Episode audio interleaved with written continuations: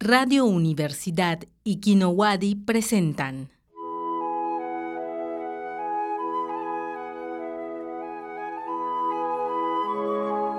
Y al día siguiente, cuando despertó, La bestia seguía ahí.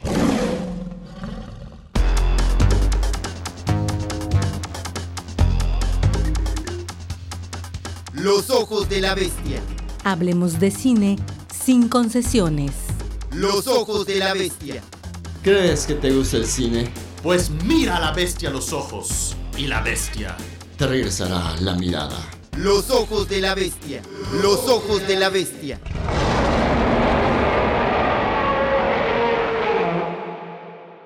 Muy buenas noches tengan todos ustedes.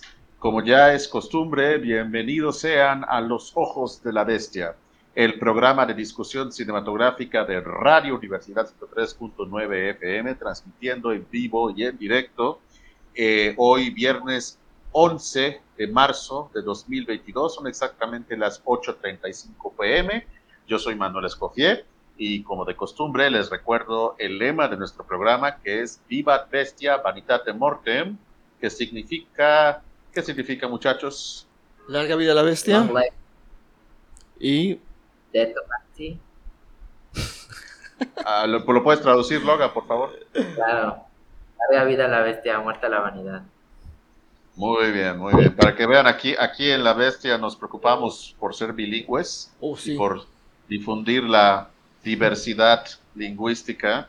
Así que hoy ya lo dijo Logan en inglés, la próxima semana lo va a decir en francés. francés, la otra en alemán, la otra Ah, en mandarín y así. ruso, que es lo de hoy. En, ruso, No, no, por- no, no, ru- ruso no, porque ahorita acuérdate que está de moda vetar todo lo que sea ruso. No, no es cierto, ¿cómo creer? Eh, y bueno, eh, antes de empezar, quiero también aprovechar para recordarles a todos, sobre todo los que nos siguen de cerca en redes sociales y los que siguen de cerca las actividades del proyecto cinematográfico Kinowadi dentro del Programa Institucional de Cultura para el Desarrollo de la Universidad Autónoma de Yucatán, que si están interesados en inscribirse al seminario Sus vidas por el cine, ética, estética y mitología en las películas biográficas, todavía pueden inscribirse. De hecho, ustedes pueden inscribirse, tienen hasta el lunes 14, que es el primer día que empieza el seminario, hasta el lunes 14 a más tardar a las 12 del día.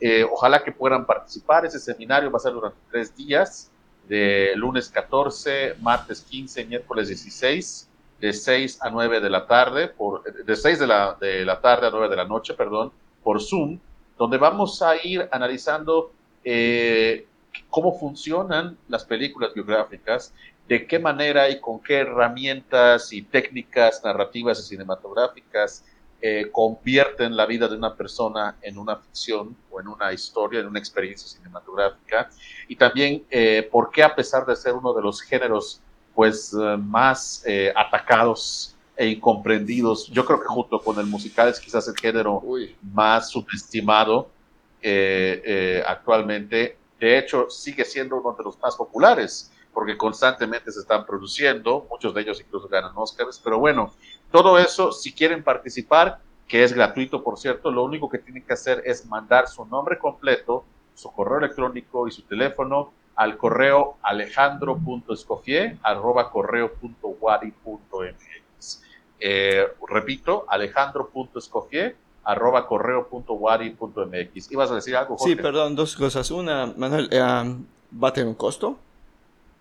No, es gratuito totalmente. Perfecto. Y bueno, aprovechando que eh, estamos dirigiéndonos a nuestra a, audiencia, pues yo quisiera, creo que a nombre de todos, agradecer la magnífica respuesta que tuvo nuestra emisión anterior. Tuvimos muchos likes, muchos comentarios y creo que... La verdad, sí. Y creo que realmente, bueno, evidentemente tener, contar con la presencia de la gran eh, Fernanda Solórzano, pues definitivamente dio mucho, mucho de qué hablar y, y además el, eh, lo que la conversación que se generó alrededor de, de las películas eh, nominadas al Oscar, pues fue muy interesante. Um, y bueno, pues eh, yo invitaría a, todos quienes nos escuchan eh, que sigan participando y vamos a tener más invitados y creo que el tema de hoy va a dar para mucho de qué hablar eh, por las mejores o tal vez no las mejores razones. Ya entraremos en Que detalle. ahorita van a ver cuál va a ser el tema. Este, Pero sí, eh, hay además eh, anunciar, ya vamos a an- anunciar un poquito más, eh, ya tenemos por fin podcast. Que acudan por favor a Spotify, ponen los ojos de la bestia, donde pues si uh, no tienen nada mejor que hacer o, mejor aún, si quieren, tienen ganas de repetir la experiencia o se la perdieron, con, eh, de conversar de cine sin concesiones. Y también, ¿por qué no? Con el primer capítulo que tenemos arriba en la plataforma, que es justamente nuestra conversación con Fernanda Solórzano. Qué mejor ah, pretexto, motivo para darnos follow, eh, descargarnos y escuchar. Y también interactuar, ya sea por, por los comentarios aquí en este live streaming y también al correo que, te, que ya este, haremos público para que eh, nos mantengamos en comunicación. Pero bueno, era básicamente esto lo que quería agregar. No, muchas gracias, Jorge. Tienes toda la razón. Eh, es, es motivo de celebrarse que la bestia ya está en Spotify. Y una vez más, les recordamos también que a lo largo de esta, pues, de este programa, de esta transmisión, ustedes en cualquier momento pueden también sumarse a la conversación en la sección de comentarios, todo lo que quieran comentar, preguntar o opinar, criticar incluso respecto al programa y cómo estamos llevando a cabo el tema, pueden hacer en la sección de comentarios y trataremos de leer en voz alta durante la transmisión la mayoría, si no todos, por lo menos la mayoría de los comentarios para integrarlos a, a- a la, a la conversación. Y de hecho, aprovecho a saludar, de perdón, aprovecho a saludar, ya nos están dando unos likes por ahí compartiendo. Miguel Ángel Civeira, gran amigo de nosotros, y también Maristela Sí, Zurita. que, que de hecho, eh, por un momento iba él a sumarse hoy a la transmisión. Sí, hombre, pero bueno, de- de hoy. este, no hubo chance. Será para la siguiente. Para la siguiente, es- nos encantará contar con, con Miguel Ángel en alguna próxima, eh, en alguna próxima este, emisión. Pero bueno, no interrumpo Claro más. sí. Adelante, introducción. Vamos a ver de qué vamos a hablar hoy, Manuel. No, Logan. no, pues, eh, pues na- nada más. eh, pues, ¿qué les parece si hablamos de Batman? ¿Por qué? No, mejor hablamos de otra cosa. Ah, eh, bueno, como ustedes saben, eh, pues hay, hay una nueva película, como si eso, Oh, sí. como si eso fuera algo eh, fuera de lo común. Eh, es dirigida por Matt Reeves. eh, está recibiendo, por lo que yo he visto, muy buenas críticas, comentarios favorables eh, en su mayoría. Nosotros tres ya la vimos. eh, ustedes, ustedes que nos escuchan probablemente tengan su propia opinión al respecto, pero independientemente de si les gustó, no les gustó, eh, e- este programa no es tanto para hablar o hacer una crítica tal cual de la película. Digo, nues- nuestras opiniones respecto a ella en algún momento se irán filtrando conforme avance la conversación, dependiendo de qué estemos, de qué estemos hablando eh, específicamente.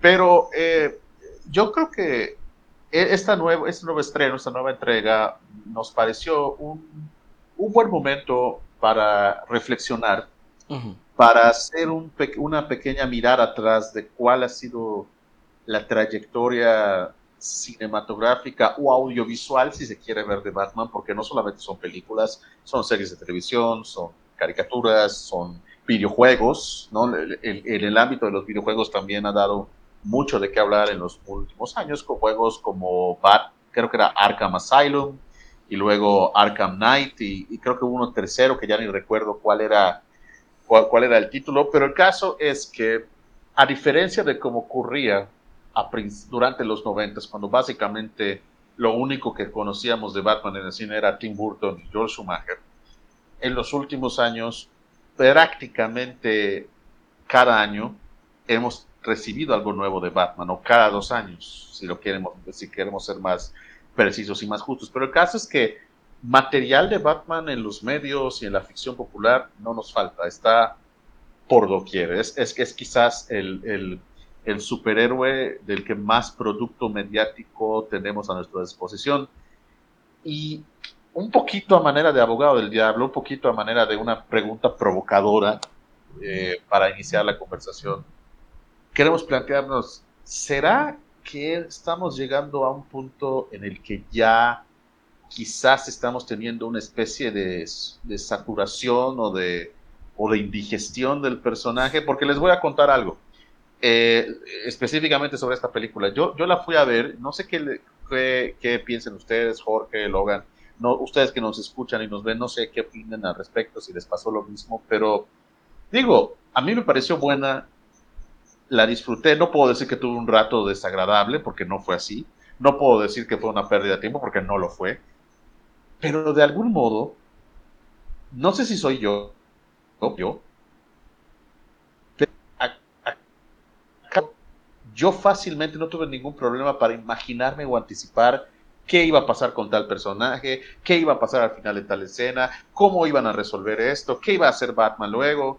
Entonces, eh, de alguna manera, todo eso, la película se me hizo bastante familiar en ese sentido, familiar en el sentido de que son cosas que no sé si es porque se debe a que yo ya llevo años consumiendo todo tipo de historias de Batman y a lo mejor ya estoy como que inmunizado a sorprenderme en ese sentido, pero, pero de alguna manera veo la película y digo, pues sí, está bien hecha, está bien dirigida, bien escrita, bien, bien armada en, general, pero, pero siento que en su gran mayoría son cosas que ya he visto.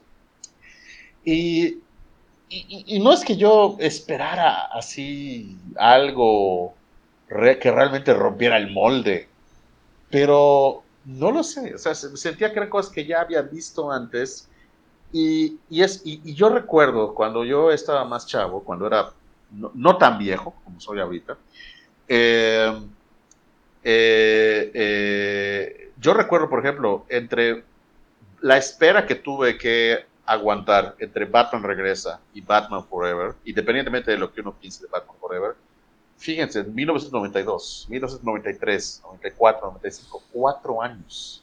Cuatro años donde no había internet, la única manera que tenías para estar al tanto de quién estaba en el casting o qué personajes iban a salir eran básicamente reportajes ah, random que uno encontraba a veces en los programas de espectáculos de la tele, de la tele tradicional, ¿ok? Y cine premier. Entonces, eso de alguna, o sea, de alguna manera te, hacía esperarlo, al menos a mí me hacía esperarlo con más ansia, con más... Eh, expectativa, no lo sé. Eh, no sé si a ustedes les pasa igual, a lo mejor soy el único, pero en ese sentido siento que ya, para, al menos para mí, no es que esté mal, pero ya es mucho de algo bueno, quizás demasiado. Y ojo, estoy hablando por mí únicamente. Tengo mucha curiosidad por saber qué opinan ustedes, Jorge y Logan, y por supuesto qué opinan nuestro, nuestro público al respecto. Pero con base a eso, que, digamos que es, e, esta idea que yo les planteo es el punto, de partida, y de ahí veamos dónde nos lleva la pelotita de la conversación. Entonces, no sé qué, cómo lo vean ustedes. No sé. Logan, ¿quieres empezar? La pelotita. Ahí va la pelotita. Ya te lanzamos. ¿Qué pasó? Va la pelotita. Eh, no, mira, algo que, que, mencionamos antes de entrar al aire y la mayoría del, yo creo, no la mayoría, pero que con los espectadores podrán haber notado eh, al ver esta película, es, para mí me resultó muy similar, no muy similar, pero en la misma línea que la trilogía de Christopher Nolan. Más allá de que, más allá de que obviamente diferencia en la dirección y el estilo y demás, pero pues seguía bajo esta idea de un Batman este, más realista, más asentado, a, más verosímil si lo quieres ver. Pero, no lo sé, al mismo tiempo yo siento que este juego psicológico del gato y el ratón que se vio ahí y se ve aquí también, eh, no sé, no, no, no era, para, como lo dijo, creo que era muy predecible o era, o era muy evidente a dónde quería llegar la película, cómo, cómo quería abrirse, cómo quería armarse. Siento que aquellas comparaciones que le hicieron como de la misma forma en Joker, que fue como que una interpretación quizás muy diferente a, a, no sé, a lo que se veía, se había visto, porque lo, lo, lo que también, a, un punto de vista que, que, que, que, he analizado mucho, es que previo a la trilogía de Nolan, las interpretaciones que habían de Batman eran demasiado fantásticas, en el sentido de que pues iban muy, de una manera pues quizás más visceral y más este, pues, fantasiosa, por decirlo.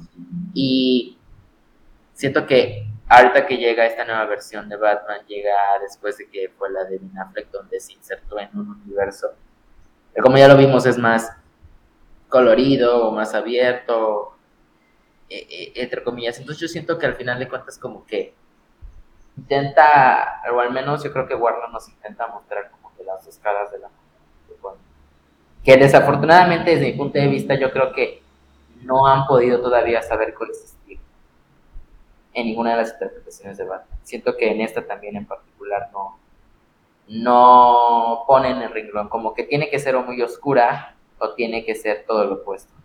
No siento como que, no hay un punto de equilibrio entre exactamente en Batman siento que aún no han logrado encontrar esa forma. Ok. Jorge. Um, mm, yo soy un poquito dentro de la línea de lo que han descrito este momento, pero también algo que, a mí me, gustó justamente la película es algo que lo que ya mencionó Logan, como que se separa del universo un poquito más fantástico de eh, la Liga de la Justicia, lo que hizo Zack Snyder, o lo que hizo, bueno, lo que le, las de las dos versiones incluso que, existen dentro, de la Liga de la Justicia, Batman contra Superman, etcétera, etcétera.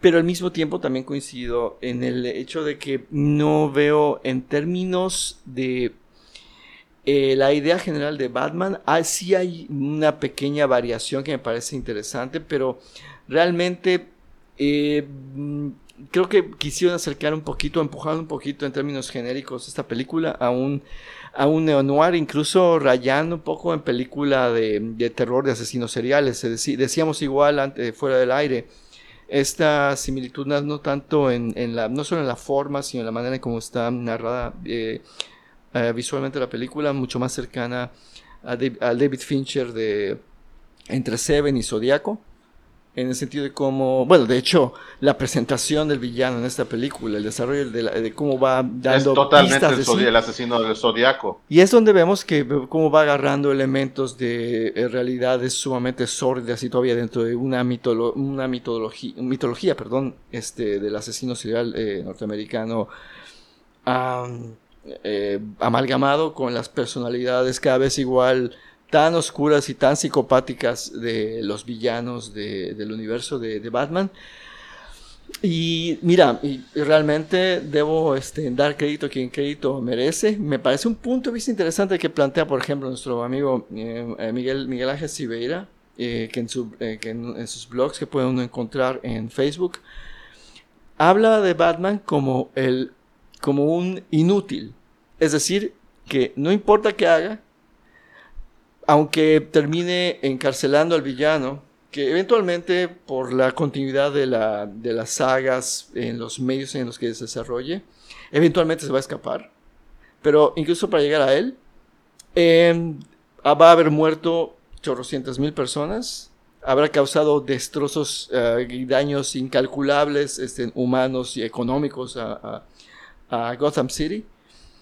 Y pues al final hay una especie de anagnórisis o de cambio de perspectiva de, Batman, por lo menos en esta encarnación, que de ser un vehículo de venganza y de causar un clima de terror, concluye que más bien debe convertirse en una especie de señal de, esperanza y liderazgo me vale, ya todo el mundo la, habrá visto, la estará viendo, la, estará por verla. Pero también siento que al momento de decir esto, realmente, y lleno eh, conforme a lo, que tú, a lo que han dicho los dos, y particularmente tú, Manuel, ¿creen que estamos spoileando algo? ¿Realmente? Porque vemos una iteración más de, um, de Mira, yo creo que Esa pregunta esa pregunta creo que mejor el, el, el espectador. Ojalá, me encantaría, me encantaría que venga esta, esta, esta respuesta por parte del, público que seguramente, y debo admitirlo, sabe mucho más, incluso de, de, la, de, de, esta película y lo que hay detrás de la película y de todo lo que hay en torno al personaje de Batman. Mm, pero sí siento al mismo tiempo esta especie de, no sé si agotamiento, pero no, no, no sé si, como tú dices, no sé si eh, endilgárselo a a, las películas, pero al menos el agotamiento es mío. Recuerdo incluso que cuando salió el teaser del, eh, del, DC Fandom, dije, ok, vamos a verlo. Y debo admitir que así como que no me emocioné demasiado. Igual sea parte de una, de una, de que ya este, eh, ya mis propios intereses como este cinéfilo han han- se, han, se para otro lado, o realmente ya se ha abusado del personaje, porque algo que creo que podemos igual se- seguir hablando es qué representa el personaje de Batman. Recuerdo, nada más para concluir este, te- eh, preliminarmente, si cabe la expresión, me acuerdo que cuando, ante el éxito que tuvo, por ejemplo, The Dark Knight, eh, la segunda entrega de la trilogía de, eh, de Christopher Nolan, que fue una de las películas más exitosas en mucho tiempo. La vio muchísima gente y ahí fue una película que recuerdo que la experiencia de verla en el cine hubieron ciertos momentos claves de la película que todos suspiramos y de repente Sí. nos pegamos un brinco ante lo que estaba ocurriendo. Pero había también un regusto, tal vez por la época, la era Bush, en la que, de- de- de- eh, en la que, se, en la que pues, salió esta, esta trilogía, y particularmente la segunda película, y donde estaba la discusión del papel eh, del gobierno norteamericano en su papel en la, en la supuesta guerra contra el terrorismo. Recuerdo que fue incluso parte de las entrevistas en las que participaba el mismo Nolan, Mali- Maggie Gyllenhaal, y había como que una cuestión política muy, muy subrayada en el, eh, en el marco de estas películas, y sobre todo que, vaya, o sea, como hemos discutido en otros programas, en- eh, donde ustedes igual han discutido en otros programas, es difícil, imposible, incluso me atrevo a decir, irresponsable separar el discurso de películas tan exitosas eh, del ah, ambiente político en que se generan. Ahora bien, no sé si también este Batman, no sé de qué manera o sería realmente estar metiendo el asunto con Cazador, qué dice o qué tanto refleja o no del momento eh, en el que fue concebida y exhibida. Y hay que, hay que hacer notar también que esta película sufrió de varios atrasos en su, para su estreno, entre pandemia y demás. Pero bueno, yo ahí lo dejo por el momento. Eh, lo bueno, la buena noticia es que tenemos ya muchísimos comentarios. Perfecto, Vamos a ir Perfecto. uno por uno come- comentándolo. Eh, primero que nada, vamos a ir por orden. Alexis Alejandro, saludos, cracks. No sé qué es crack, pero Vea, posible- posiblemente mi espalda, eh, eh, Miguel Ángel Rivera nos está, sonriendo. eh, y eso me asusta un nos está poco. sonriendo. está- Hay- Alexis Alejandro dice, hay una novela juvenil llamada Batman y Nightwalker. Mm. No, no, los- no sabía. ¿Ustedes sabían de esa? A mí, si alguien es- no. es un absoluto ignorante del, del mundo de los cómics, ahí yo levanto la mano. Ahí es donde creo que vale Igual- la pena igual yo. conte- eh, contar Igual. con, con- con quienes nos puedan aclarar esto. No, me, me causa mucha curiosidad. Eh, como novela juvenil, eh, ¿qué significaría esto en cuanto al, al- a Ah, cómo ¿a se concibe? dirigida ese eh, mercado? bueno, sí, pero cómo concibe al personaje o qué vuelta le dan al personaje para considerarlo dentro del marco de una novela juvenil. A lo mejor es una versión juvenil de Batman, no es un heredero Sí, juvenil bueno, de Batman. ¿qué no lo sé. eso? Bueno, ok. Eh, bueno, como, como en la serie animada de Batman Beyond, de Batman del futuro, ¿te acuerdas? A esa. Este chavito de prepa que conoce a Bruce Wayne y, y se vuelve el nuevo Batman. Juan Esteban Méndez dice, más de 35 videojuegos de Batman hasta la fecha. Wow, 30. y- Me imagino eso tomando en cuenta no solamente los años recientes, sino los de, de ya desde décadas atrás.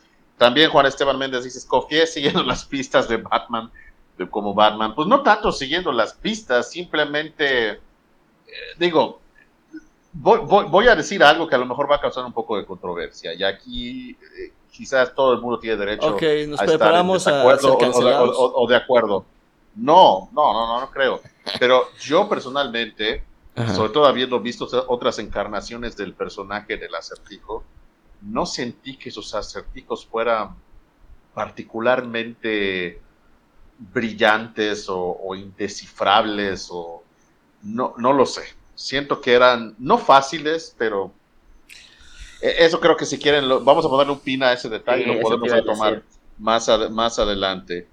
Eh, también Alexis dice, eh, The Batman es fría, centrada en el alter ego de Bruce Wayne con una perspectiva oscura y psicológica. Sí, eso es básicamente lo que pretende y en muchos aspectos lo que logra. Eh, la, la pregunta que yo plantearía es, ¿será que ya hemos visto ya bastantes eh, versiones oscuras y psicológicas de Batman? Y aquí yo plantearía una pregunta todavía más provocadora. Mm. es necesariamente un Batman psicológicamente oscuro, atormentado y realista, necesariamente por tan solo por eso una buena versión de Batman, incluso la mejor versión de Batman, ahí yo lo pondría un poquito eh, en entredicho. No lo sé, pero lo que puedo Eh, agradecer es que por primera vez en mucho tiempo no nos repiten otra vez el asesinato de los padres. Al menos, y eso también Eso sí. es, yo, no, es- yo no hubiera aguantado. Pero una eso también más, es sintomático, es que eso es sintomático para el hecho de obviar, entre comillas, este, este, el evento que es parte así, inseparable de la, de la génesis del personaje, ya es, ya es tan obvio ante tanta encarnación, y nos, yo remitiendo a las cinematográficas, que lo hacen ya, pues básicamente innecesario. Tal vez am, en algo, pues ciertamente parecido justamente a la película de The Joker, que si bien no hay un personaje de Batman en esa película, la famosa película de, de Joaquín Phoenix, nos permiten tirar la idealización del papá de Batman. Lo voy a dejar hasta allá para que no me acusen de spoiler. Correcto. Pero eso es también un aspecto Ya Joker. interesante. ¿Quién no ha visto Joker? No, no, pero me No, refiero pero no lo dice a por lo Joker, que lo se dice, refiere lo a dice esta. por esta. ah, por esta Ah. nueva, porque hay, hay, hay algo allá, no voy a decir qué es. Sí, Am, Juan Esteban Méndez dice, creo que colorido y abierto no son sinónimos de películas de Snyder, donde ha salido Ben Affleck. Efectivamente, como mencionaba Jorge, es muy neo-noir. Creo que lo que está haciendo que esta película sea tan celebrada por los analistas del personaje, que no se rompen sus vestiduras, o sea, los analistas buenos, no fanáticos, es que agarra el ADN de Batman y lo transgiver, transgiversa o tergiversa. bueno, la idea es Trans- esa ya. ¿Transgiversa es una palabra? Bueno, lo transgiversa de manera positiva y crea simplemente una nueva sustancia que aún falta hacer alquimia con ella. Sí, o sea, no es que voy a replantear un poquito lo que comenté hace rato. No es no es que no intente hacer algo su propia cosa con el personaje. Sí lo intenta y en muchos aspectos lo logra. Lo que quise decir es que más allá de eso, a mí en lo personal no me causó mayor impresión porque gran parte de las cosas que encontré allí eran cosas que ya había visto en otras versiones. Y no están planteadas en esta película de mala manera o débilmente o, o, o sea, no, están bien planteadas, bien desarrolladas, pero son cosas que siento que ya he visto, o sea, e- e- era, era una sensación de been there, done that, ¿no? De que ya lo hice, ya lo vi, ya, o sea, no, no lo sé. Eh, y nada más para terminar ya con Juan Esteban, porque él sí tiene mucho que decir al respecto. Por cierto, Mm. saludos a Kinecarus, comunidad cinematográfica, y, y un enorme abrazote por sus 10 años 10 de aniversario No es fácil. este año. Má- más adelante, en algún momento, Juan Esteban va a brindarnos el honor de tener la, su presencia en este programa para hablar justamente de los 10 años de Kinecarus. Y super sí, claro, es inútil, es inútil lo que decía Miguel Ángel Siveira de la inutilidad de Batman, ya que es apenas su segundo año siendo Batman, pues Roma no se construyó en un día. Exacto. Y está bien, es, for, es formar el Sí, carácter del personaje razón. dentro de su lógica misma. Sobre esto de la inutilidad de Batman, que yo creo que da mucho de qué hablar. Según recuerdo lo que, y, espero que Miguel Ángel aprecie la publicidad gratuita que le estamos haciendo a su, a su blog, eh, yo, yo lo que lo, lo que entendí primordialmente de, a qué se refiere Miguel Ángel con esto de la de la inutilidad de Batman se debe a, como creo que tú lo, lo mencionaste hasta, cier- hasta cierto punto, eh, esta, son cuestiones más que nada metanarrativas. O sea, él realmente nunca puede llegar a un punto en el que logre mantener al, a, controlado el crimen o a Ciudad Gótica fuera del crimen, porque en ese día se acaba la razón de ser Batman y además se acaba la razón de seguir publicando historias sobre Batman, seguir creando historias sobre Batman. Entonces, lo, lo cual se sobreentiende porque en el, en el sentido de que, de, de- de- de que, pues, o sea, si la industria quiere que Batman siga existiendo, hay que darle una razón para seguir luchando. O sea, en ese sentido, las, lo que dicen, las historias realmente nunca terminan, solamente dejamos de verlas en algún momento, ¿no? Eh, pero yo no sé si él se refería más allá de esa cuestión metanarrativa a, a, una cuestión de, de de ine- inefectividad ya inherente dentro de la razón de ser y el objetivo del personaje dentro de su propio universo. O sea que efectivamente Batman, y yo creo que eso es obvio, Batman, o por supuesto que por sí mismo, no va a poder hacer, no va a poder siempre rescatar a todo el mundo, no va a poder siempre atrapar a todo el mundo. Y de hecho también algo muy interesante que, que Mike publicó en alguna entrada de su blog es 10 cosas que no tienen, creo que eran 10 o 15, no recuerdo, 10 cosas que no tienen sentido sobre Batman. Y la verdad es que todos esos son puntos muy válidos. Si lo aplicamos a una lógica totalmente fuera del universo ficticio del personaje, por ejemplo, algo que yo siempre me he preguntado, ¿cómo es que justamente cuando sale la batiseñal y Gordon, comisionado Gordon le dice, oye, el guasón está causando problemas, justamente cuando va a detener al guasón, no le llega otro mensaje diciéndole, al mismo tiempo el acertijo está asaltando un banco y casualmente, just, just, eh, al mismo tiempo, el pingüino está haciendo algo. O sea, ¿cómo es posible que siempre convenientemente es un villano a la vez y Ujú. un problema a la vez?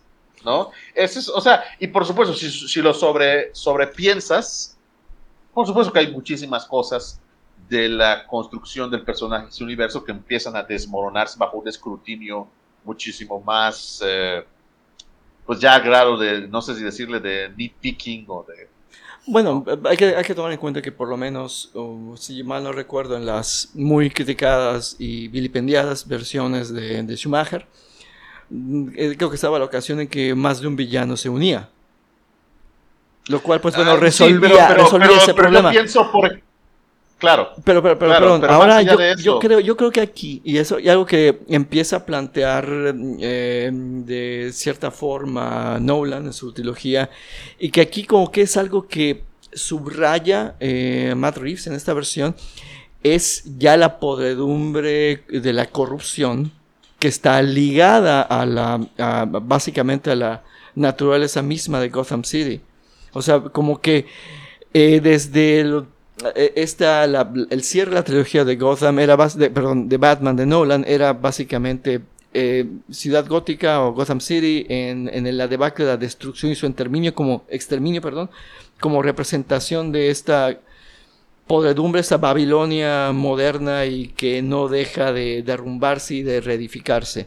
Y aquí, desde la primera, ya los han plante- de- planteado de una manera todavía muchísimo más, much- muchísimo más cruda. Y también me pareció interesante como nota de que, bueno, de cómo se toman justamente eh, cuestiones muy vigentes eh, eh, social y políticamente, como ya sea de una manera muy tramposa para darle simplemente actualidad, pero no deja de ser interesante. El uso de que hace el personaje del acertijo de las redes sociales para arengar a otros extremistas que ayuden a su labor de crear caos y, destrucción.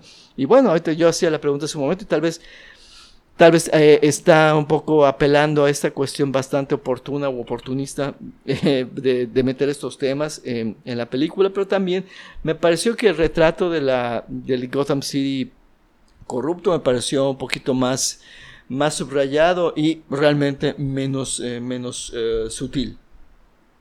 Y eso pues me parece un, un, punto a favor. Ya igual podemos hablar de la duración de la película que tengo mis issues con eso, pero bueno. También yo. ¿Sí? ¿Por qué? No, yo sí la sentí muy larga. No, yo sí la sentí muy larga. ¿Sí? No, no, no, no, que, no, que, no que no me fuera entretenida, no que dijera.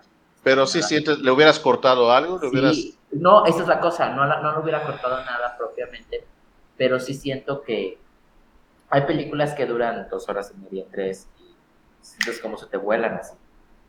O sientes como, no, no, no, no sientes el peso. En mi caso, en, en este particular, no tanto le hubiera cortado nada porque quizás entiendo más o menos lo que quería contar de principio a fin. Pero siempre, al menos a mí me daba esta falsa sensación de que ya iba a concluir la película. Para mí fue cuando Sí. al principio a- arrestaron a- al personaje de John Turturro, luego... Que lo- por cierto, pe- perdona, nada más quiero eh, señalar, creo que esa fue mi actuación favorita. Ah, Falcone, el uh, Turturro, sí. Falcone. O sea, señor actor John Turturro, la verdad. En serio. Pero bueno, continúa Logan, disculpa. Y bueno, ajá, y, y la, y la película pues siento que entiendo su, que iba creciendo, pero al mismo tiempo iba desarrollándose más y más y más. Que yo sí ya fue como que no la veo acabar o no, veo bien cómo va a acabar. Quizás eso puede decir que fue la única sorpresa que no me imaginaba cómo iba a acabar, pero, pero por más, digo, al final, tres horas sí, sí, sí las, las sentí, no digo, no, no, es así como que me haya quejado de, ay, tres horas, ni tan larga, pero como digo, yo no lo hubiera cortado nada, pero sí, la, sí las ¿Tú, Jorge? Pues eh, ah, yo no tengo, bueno, creo que me conoces eh, más, a tú, Manuel. Yo no tengo ni un problema con, con películas largas o de un. o, que, o, que, o que, tengan un, ritmo, un ritmo, vaya, deliberadamente lento.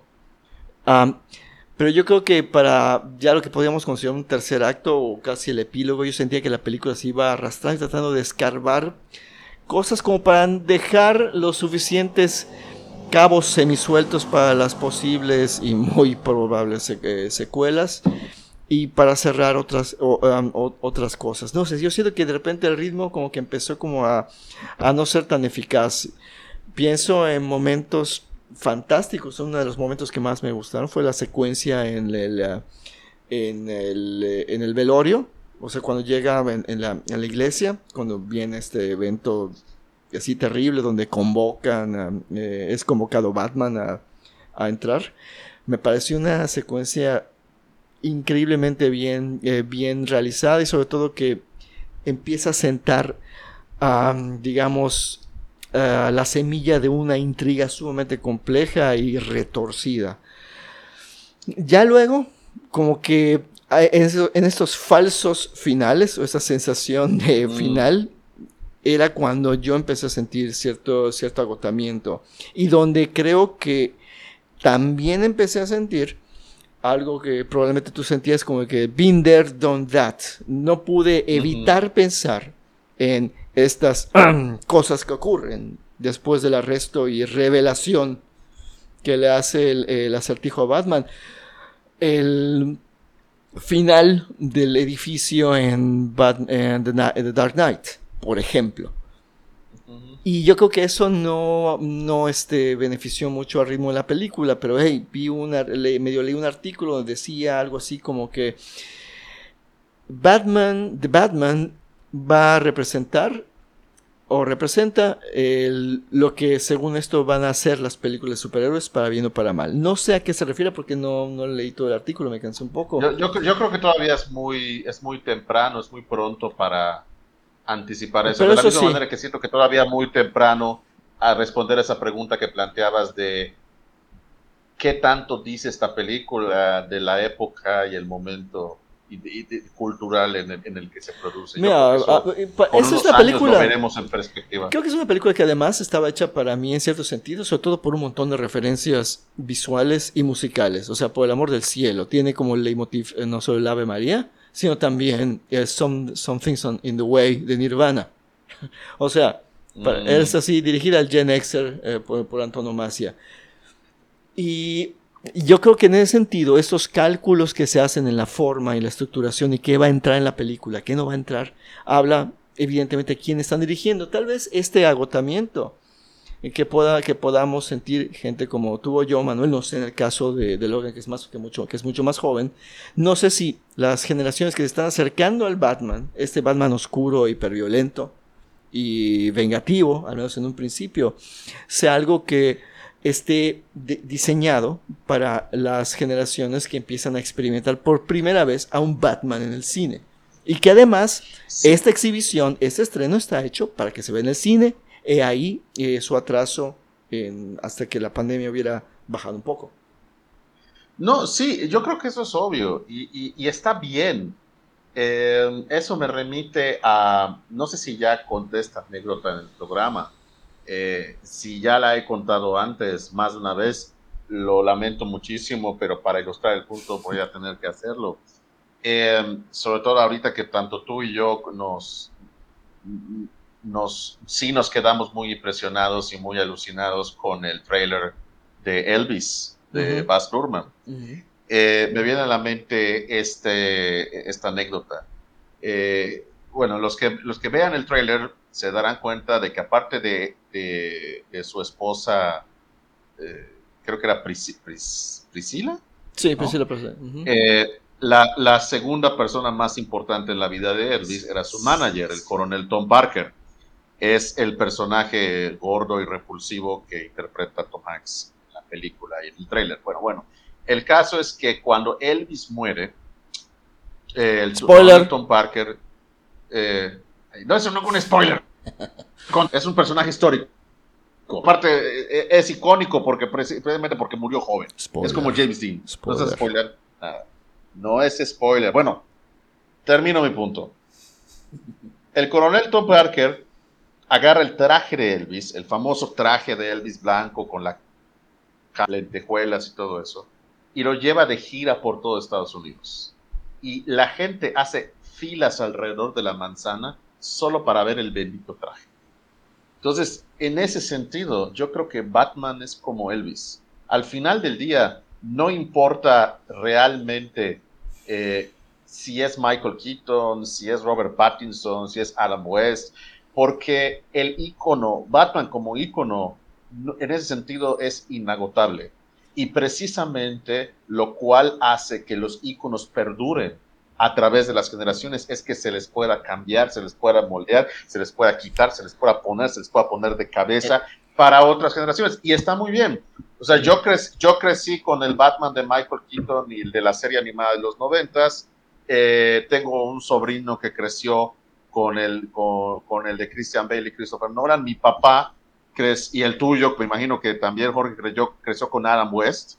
Y, y, mi, y, mi, y, mi, hija en algún momento va a crecer con otro Batman. Y está bien, es, es como lo que, lo, lo, eh, es como lo que dicen de, por ejemplo, de Saturday Night Live.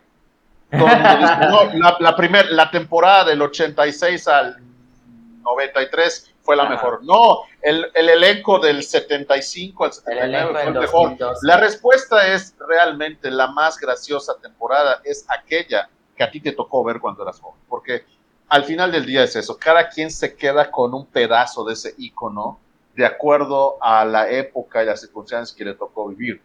Y te voy a decir una cosa, en ese sentido, con todas las imperfecciones y con todas las barrabasadas y blasfemias, por así decirlo entre comillas, de las que se les acusa y que no voy a pretender que no son culpables, yo puedo disfrutar muchas veces eh, ver ocasionalmente, no solo las de Tim Burton, sino incluso las de George Schumacher, ¿ok? Y te voy a decir algo, conforme más envejezco, conforme más envejezco, más aprecio a un Batman que no sea oscuro, que no esté torturado psicológicamente y que incluso se pueda dar el lujo de salir con, con ocurrencias tan embarazosas como lo es una tarjeta de crédito. ¿Ok? O sea, o sea yo, yo lo disfruto más, cada vez disfruto más Batman cuando se toma menos en serio y cuando se asume como esta concepto, esta premisa que en sí misma, seamos sinceros, no carece de su elemento de absurdo.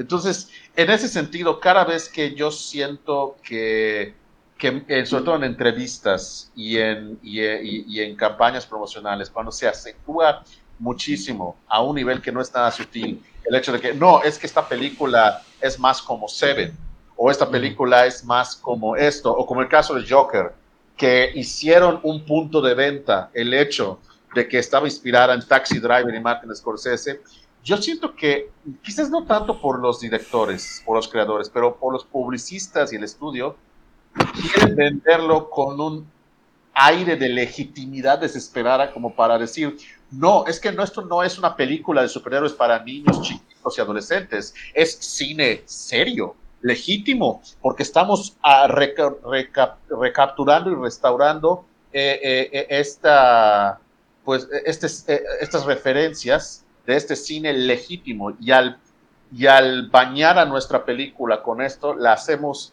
igual y la ponemos, pues no a ese mismo nivel, pero sí para que veas que no es solo para niños, es también para el conocedor cinéfilo, por así decirlo, que como tú dices, reconoce estas referencias de estas grandes películas de las que se está nutriendo, ¿no? No sé si lo que estoy diciendo tiene algo de cierto.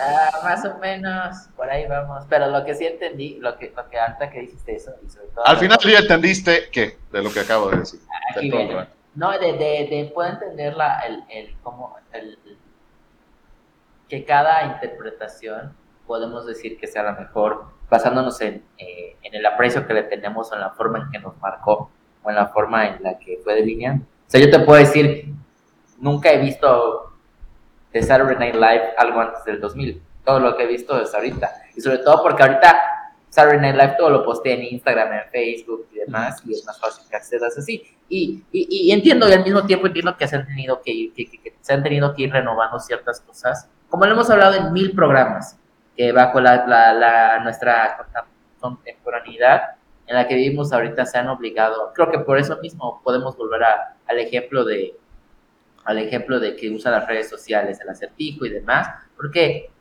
que te- ha tenido que obligarse o abrirse a, a- a- esa idea y, lo entiendo y, estoy- totalmente de acuerdo y, entiendo cierta, en cierta forma, claro, aún así eso, eh, como, lo, como lo repito, creo que nos ha, a, a nosotros mismos nos hemos obligado a cómo lo, cómo lo visualizamos, pero también, y, y volviendo a- al punto que mencioné muy al principio, creo que cuando se toma menos en serio igual Batman, quizás no use esas palabras, pero cuando se toma menos en serio más Batman, creo que es más disfrutable.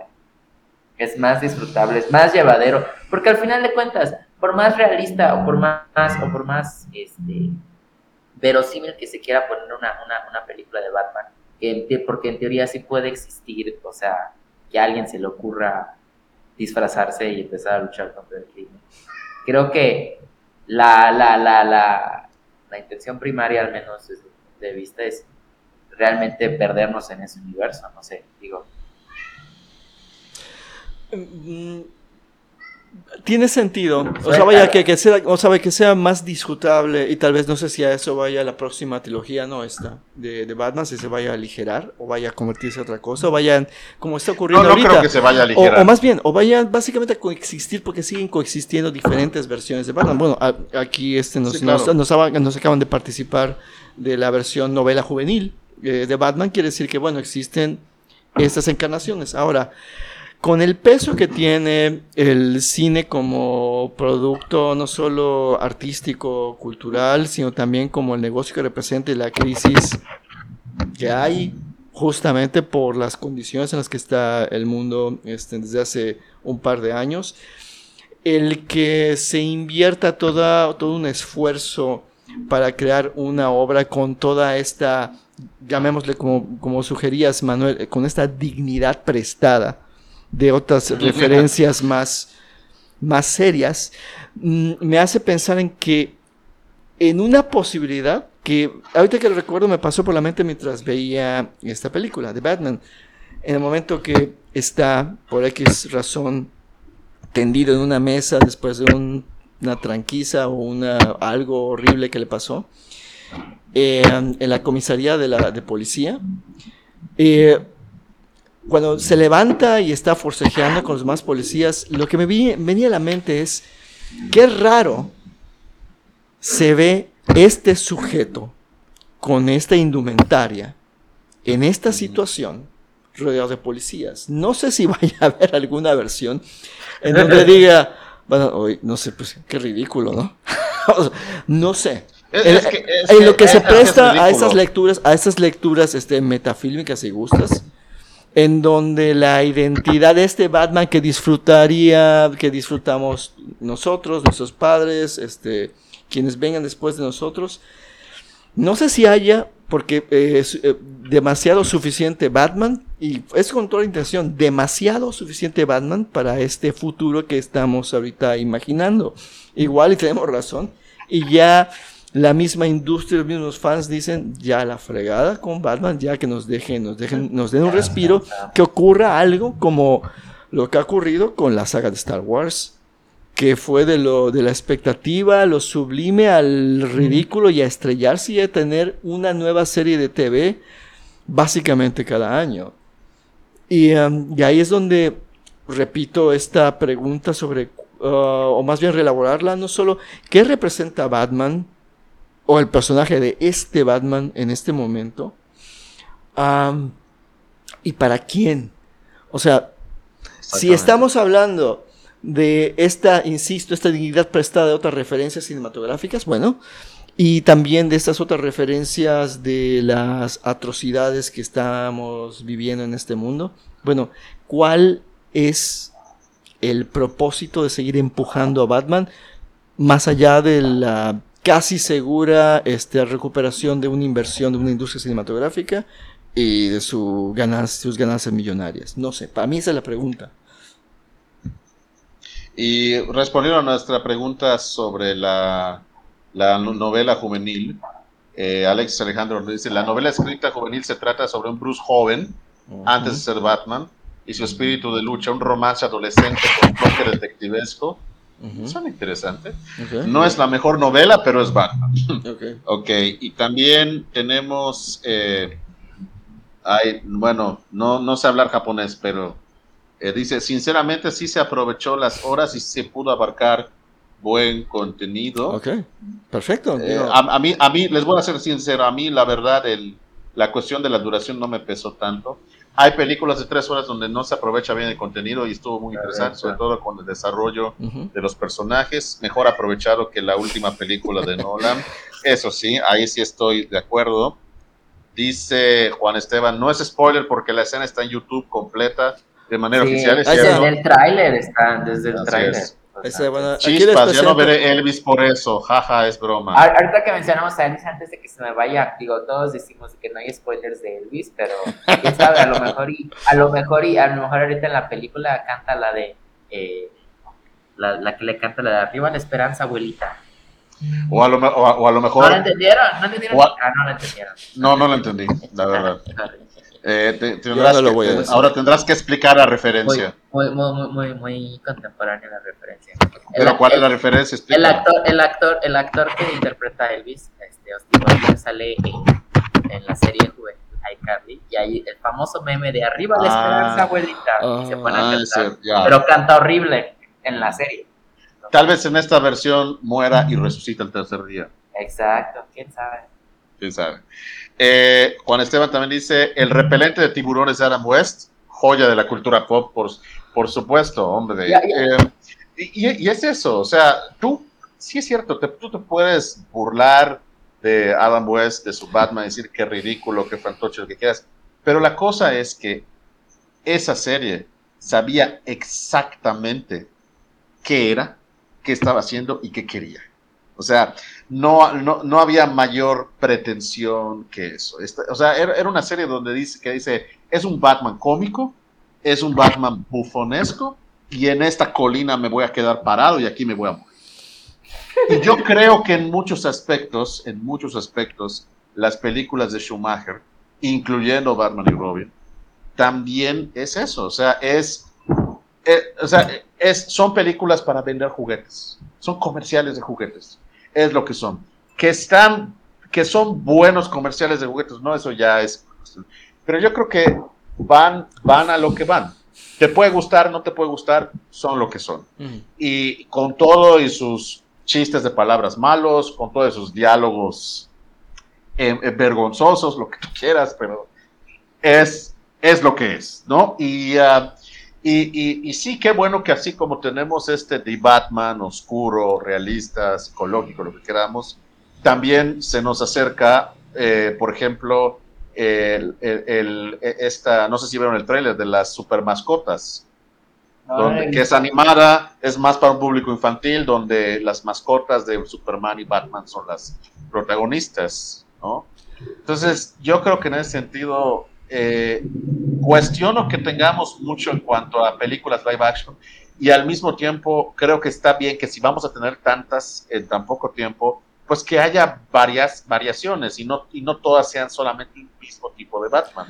Que haya opción tanto para el que quiere un Batman oscuro, psicológico, realista, y para los que quieren un Batman caricaturesco, bufonesco y ligero. No sé, yo ¿No? a mí me da la impresión y tal vez aquí pues la nota la nota pesimista, no sé si, si incluso sea pesimista. um, escuchando los, estos argumentos y de hecho me encantaría escuchar más ya algunos otros comentarios, igual llegan después eh, de finalizar el programa o nos los envían al correo del podcast que ya haremos, ya haremos, daremos a conocer.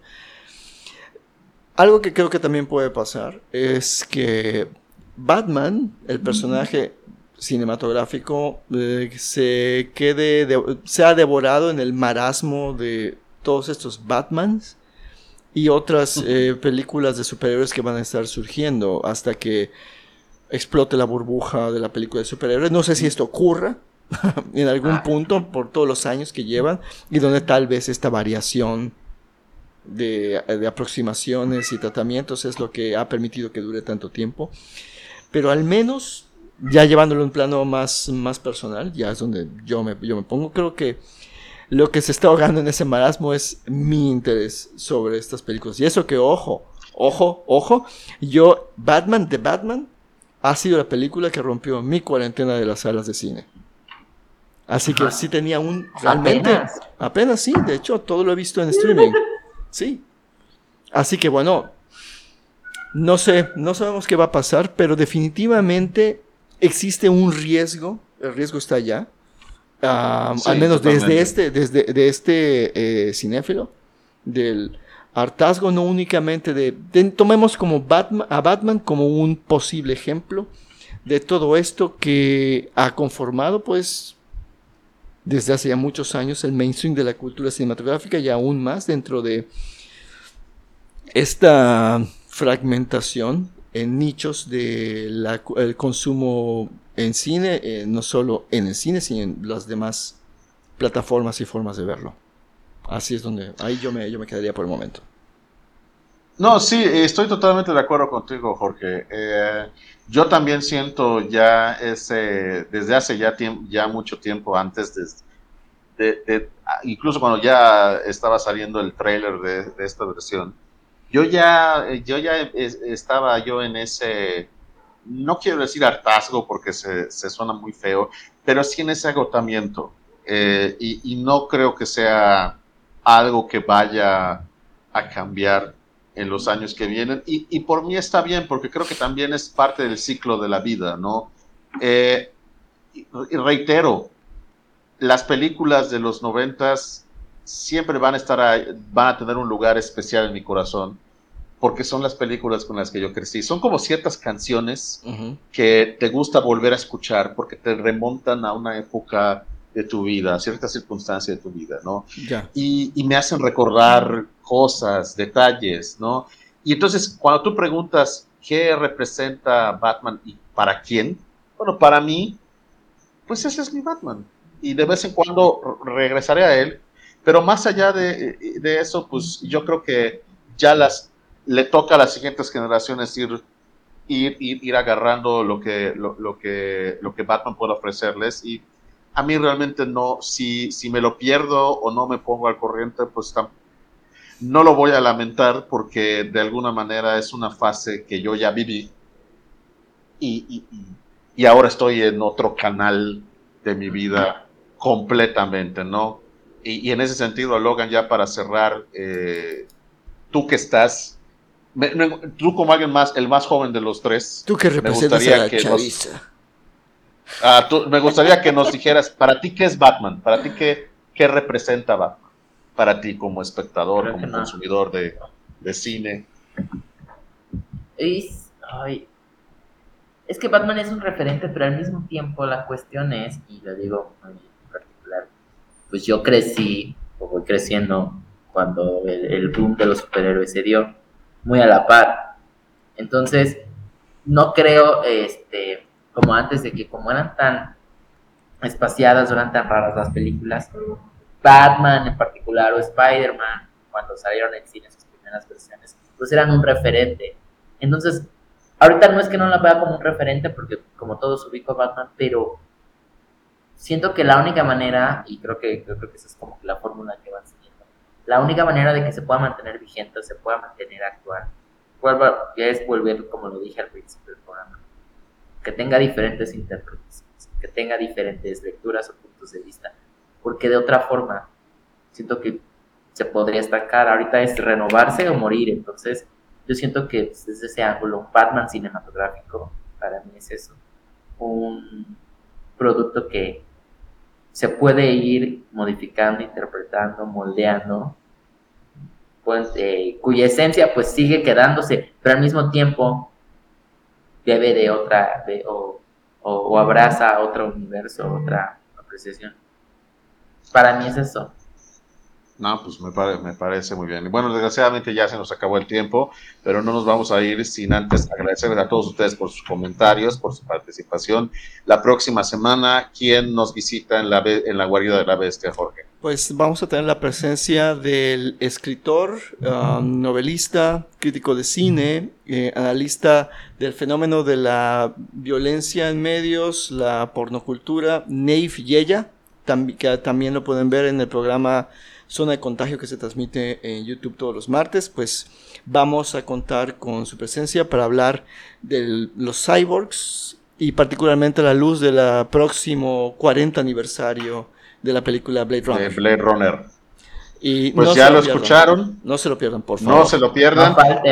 y también recuerden que este programa lo van a poder eh, volver a disfrutar y escuchar en Spotify. Y recuerden, todavía pueden inscribirse al seminario eh, Suspiras por el Cine, Ética, Estética y Mitología en las películas biográficas. Solamente manden su nombre, correo electrónico y teléfono al correo alejandro.escofie arroba correo.wally.mx. Nos vemos la próxima semana para seguir hablando sobre cine sin concesiones aquí en Los Ojos de la Bestia. Jorge Cortázar, Buenas noches. Johnson, muchas gracias. Yo soy Manuel Escofier. Buen fin de semana y pásenla bien.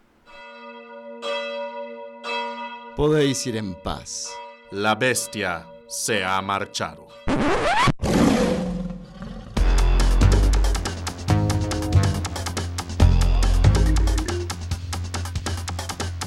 Los ojos de la bestia. Hablando de cine sin concesiones. Producción Conducción y guion, Manuel Alejandro Escofié Duarte. Coconducción y coproducción, Jorge Carlos Cortázar Sabido. Edición de cápsulas y cortitillas, Luciana Chan Córdoba. Voces adicionales, Luciana Chan Córdoba y Raúl Lara Quevedo.